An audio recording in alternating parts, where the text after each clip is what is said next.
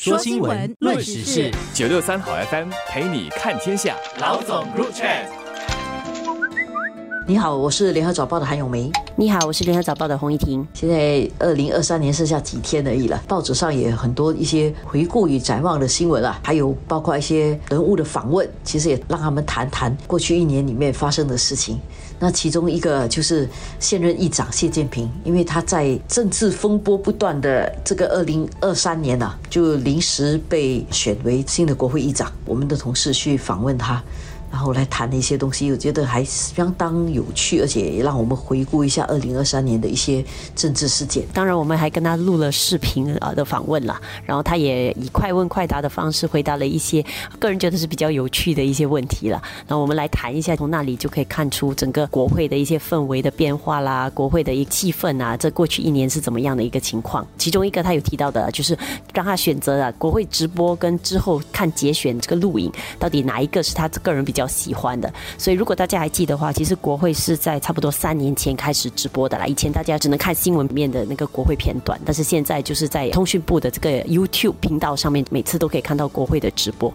那么议长坦言说，他其实是喜欢看直播的，就好像看演唱会，大家都喜欢看现场直播嘛，不没有没有什么人喜欢看之后的节选片段。我自己也是蛮喜欢看国会直播了，一方面是因为我们工作的关系嘛，每个月我们都得去看一下这个国会的直播，但是国会的直播对爱又爱又恨。他有直播，我们可以直接看到，而不用去到国会看。因为有时去到国会看，位置不一定够，而且在那边看的反而不舒服。看直播的话，你可以自己在自己办公室看，或者在家里看，都比较舒服一点。但是呢，比较痛苦的地方是因为有直播之后，很多议员其实他是希望说他能够讲话，然后讲话能够被看到。然后这么一来呢，所以现在国会都开得很长，像以前国会可能就下午一点开，可能六点就结束了。现在国会动不动就是早上十一点开始，然后可能开到晚上八九点都有，或者是甚至比较激烈的辩论的时候，可以开到十一点多、十二点的经历都有。所以国会直播对我来讲呢，是一种又爱又恨的一种看着他们政治辩论的一个模式。对于议员来讲的话，无疑说会让他们更专注吧。就连议长自己也同意说，其实觉得说自从有了直播以后，就会感觉到说，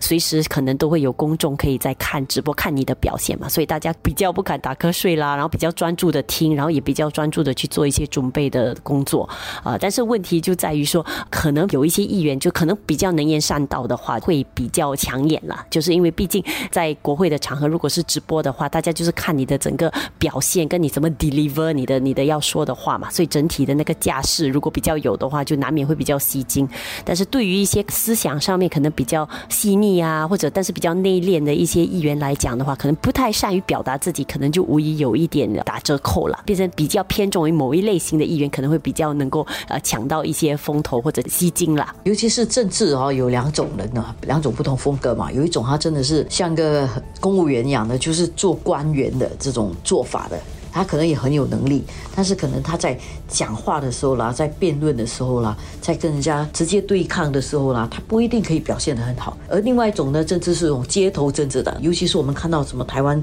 选举特别如此，很懂得讲话，很懂得怎么在点上去吸睛，怎么去跟人家辩论。怎么去抓人家的重点，或者语言非常犀利、简短有力，这样的是两种不同的风格。但是一个政治人物到底好不好，这一点也是非常重要的。比如说，像我们看新加坡的政治人物里面，我们每次讲到标杆人物建国总理李光耀先生，他本身就是一个在演讲上面也是非常好的。他在国会里面演讲，我有幸在新闻采访的过程之中也听过他几次国会演讲，是相当有力的。所以，如果当时他还在的时候的国会，辩论是有直播的话，我看那个直播收视率会非常高。当然，国会有个直播有一个好处啦，对于观众，因为以前你可能都只能看一些节选片段，有一些辩论其实你必须看整套哦，你你可以完整的看到那个论述，然后对于整个课题的理解比较全面。不然是像你节选的话，有些时候你容易有断章取义的一些偏差的一些理解。但是我怀疑，如果很长的话，即使说要听完才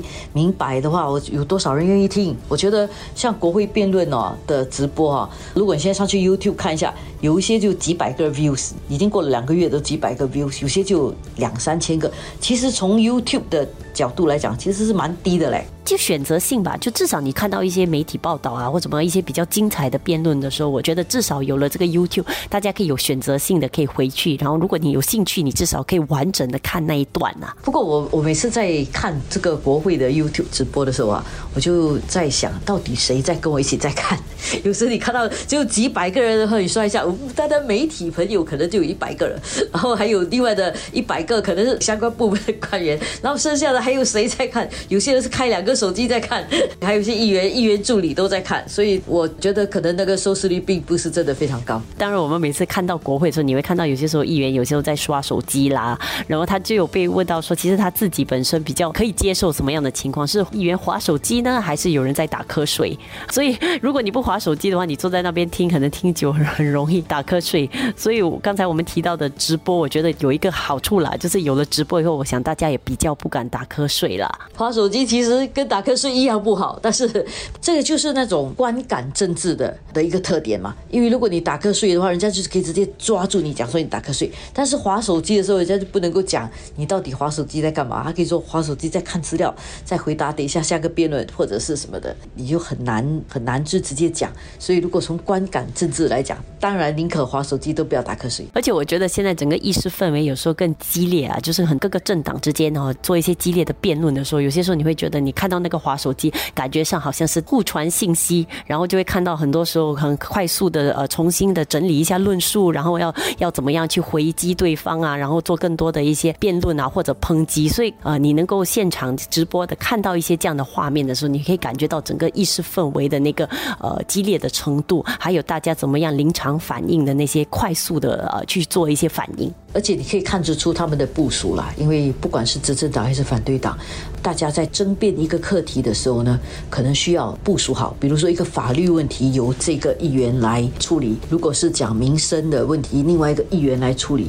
然后如果要动之以情的话，又由另外一个议员来处理。可能他们在部署方面比较容易去做，所以那个辩论的数字也会跟着提高了。而且不同的议员有一些比较擅长的一些课题啊，所以也会看得到，当当在谈论某一些课题的时候，就会倾向于可能是某一些议员会专门针对这些课题来发言。所以不管怎怎么说，如果你还没有看过国会的直播的话，哈，我是觉得说应该去看一下啦。这个月没有没有国会了，到一月份才有国会。其实议长都蛮开放的。而且都蛮公道的，就是不论是在野党还是执政党，在发言的时候，其实安排时间上给他们去辩论都蛮公道的。所以其实大家如果没有看的话，其实可以去注意一下国会的直播，看一下议员们的风采，尤其是大选可能就在明年后年的事情，了解一下每一个议员的表现，其实也是一个作为国民应该做的一点基本功课。其实还有一点，就是大家也也可以看了以后，也会比较能够体恤一下。其实议长也真的不容易当啊，要长时间坐在上面